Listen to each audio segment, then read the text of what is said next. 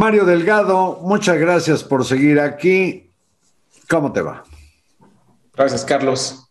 Buenas noches.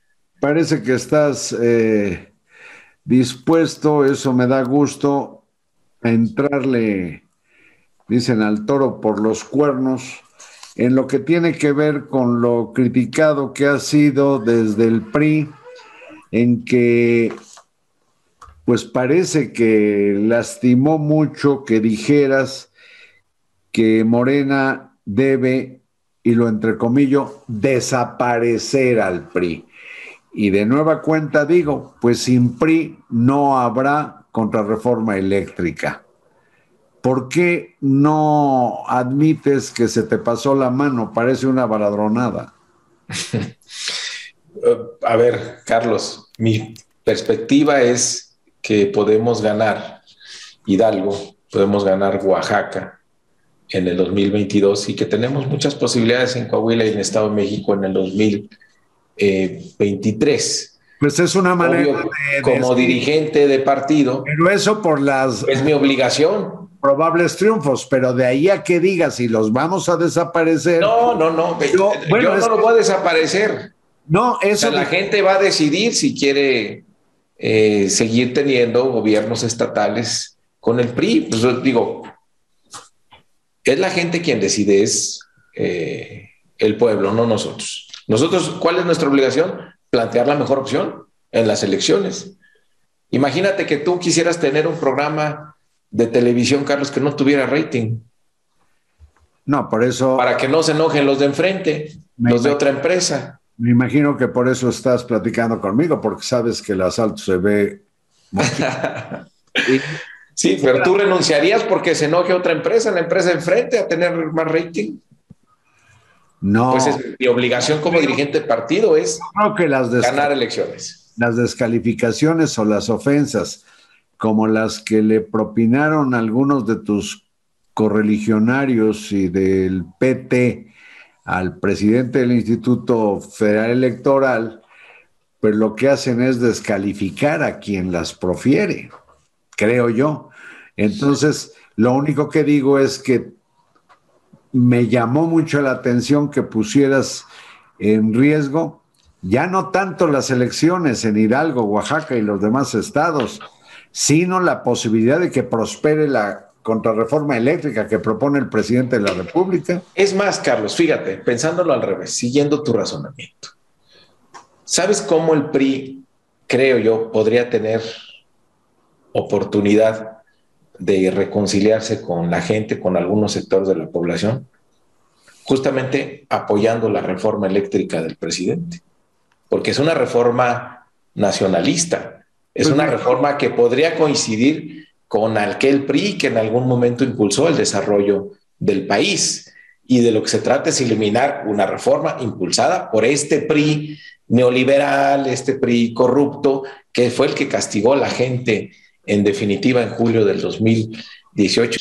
Entonces, en lugar de advertirles que los piensas desaparecer del mapa político. Yo no, la gente. Debiste, no, pero hablabas de Morena, debiste invitarlos a integrarse a Morena y formar una de las tribus que, por cierto, parece que subsisten como ocurría en el PRD, de donde surgió Morena, y eh, pues integrarlo a una más de tus corrientes que te están criticando. Algunas, tus consejeros, algunos de tus consejeros han dicho que tú más bien te pones de acuerdo con una eh, estructura eh, personal con miras a impulsar la candidatura presidencial del canciller Marcelo Ebrard, con quien trabajaste en el gobierno de Ciudad de México, y dicen, perdón, que además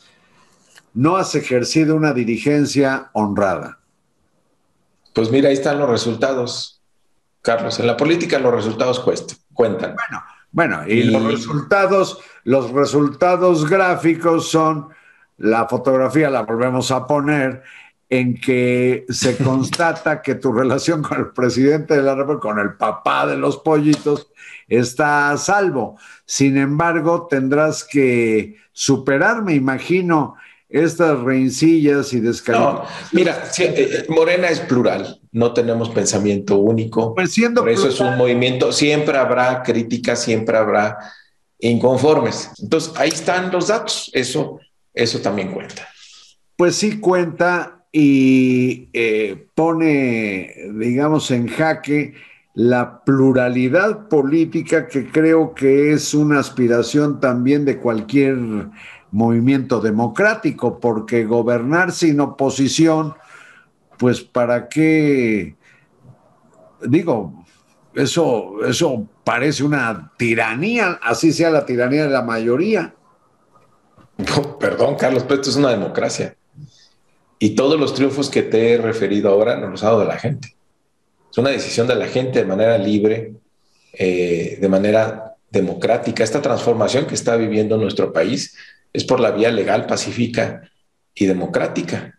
a ver, Mario, pero Mario, hablas, hablas de... Tiranía sería pretender eh, por representar a una oposición que no tenga el respaldo de la gente. Hablas de una cuarta transformación que pareciera consumada y de veras este ya fuera otro país. Yo creo que tan solo lo que hizo la Secretaría Federal de Salud este lunes de pelear jurídicamente una resolución judicial para la vacunación de menores de 18 años, pues eso yo creo que es una muestra en esa parte, cuando menos, de un manejo lamentable de una política pública de beneficio a los mexicanos. Bueno, puede, haber, puede ser eh, debatible ese asunto o no, Carlos. Eh, estamos viviendo una situación inédita, no en México, en la, en la humanidad, cómo salir adelante de esta pandemia. No será la primera polémica que eh, se enfrentó en una situación que ni tú ni yo como generación nos había tocado eh, vivir y que ha habido aprendizajes de distintas maneras y que yo creo que el, el, mundo va a ser diferente después de esta pandemia. Hay cosas que no pueden eh, regresar. Yo creo que todos los gobiernos ahora en el mundo tienen claro la importancia de la salud eh, eh, pública. Todos los gobiernos del mundo tendrán que hacer algo respecto de esta gobernanza global que tenga que ver con el suministro de vacunas. Y bueno, hay disputas en la ciencia, si deben de vacunarse los niños o no, si los mayores de 12. Hay muchos toman ya como referencia lo que hacen los Estados Unidos. Sin duda son un referente importante, pero creo que nuestro país ha ido avanzando conforme avanza la comunidad eh, internacional. Creo que hay que destacar el número de vacunas conseguida por nuestro eh, gobierno, que se cumplió el compromiso por parte del presidente de la República de que todos los mayores de 18 años en estas fechas ya tuvieran por lo menos una vacuna y es también, hay que reconocer los datos, Carlos, de cómo afortunadamente ha bajado la mortalidad también de manera muy importante. Pero Mario, eh, habida cuenta de la gran eh, popularidad que tiene el presidente López Obrador, la calificación de su imagen no es la calificación de su gobierno. Y te dejo este pues espero esta banderilla, Mario, en materia de seguridad o de inseguridad, no hay manera de presumir una gran gestión.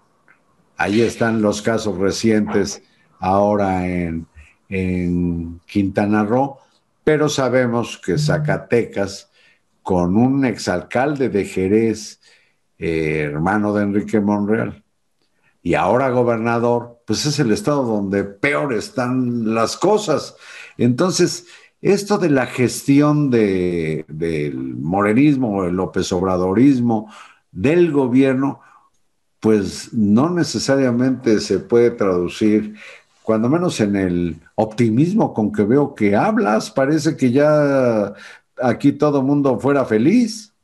No, por supuesto que hay muchos retos, Carlos, en, el país pues no se puede recomponer en tres años lo que por tanto tiempo se echó a perder, tanto tiempo se descompuso, tanta corrupción.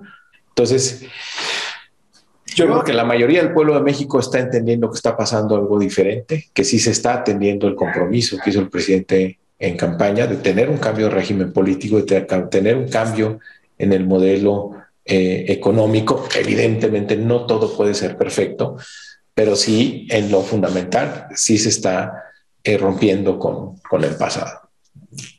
Tú dices romper con el pasado, sin embargo, hay signos adversos, tienen todavía algunos pendientes que resolverse, incluidas aquellas dádivas de los hermanos del presidente para la causa, dijo entonces. Mario, los frentes que ha abierto el presidente incluye la descalificación de las clases medias. ¿Tú crees que prospere eh, la cuarta transformación si no se toma en cuenta ese amplísimo sector de clases medias? Pues las clases medias y todas las clases, eh, Carlos, es la única manera de que se consolide esta transformación. Y en las clases medias hay que, necesitamos comunicarnos mejor con ellas, Carlos, porque las clases medias son las que pagaban los impuestos, son las que pagaban la corrupción, las tarifas eléctricas altas, son las que pagaban los gasolinazos, ¿A, cuántos empresarios dejaban sin poder participar porque no eran del grupo que gobernaba? Entonces hay que, ver que, justo la transformación beneficia a las clases medias. Pues vamos a ver, Mario, si las clases medias le entran a la consulta para eh, la revocación de mandato que tú sigues viendo al revés como una consulta de ratificación. Ojalá participen porque pasaremos a una democracia participativa. Será un paso histórico en nuestro país y estamos seguros que va a ganar la ratificación de mandato. Bueno, yo creo que se equivocaron en el tema, pero aguanta aquí porque vamos a exprimir esto de la consulta. ¿Te parece? Venga. Gracias, Mario Delgado, dirigente nacional de Morena. Gracias a ustedes. Y no se pierda este miércoles que con la ratificación que quiere Mario, o que con la revocación que dice la ley. Buenas noches.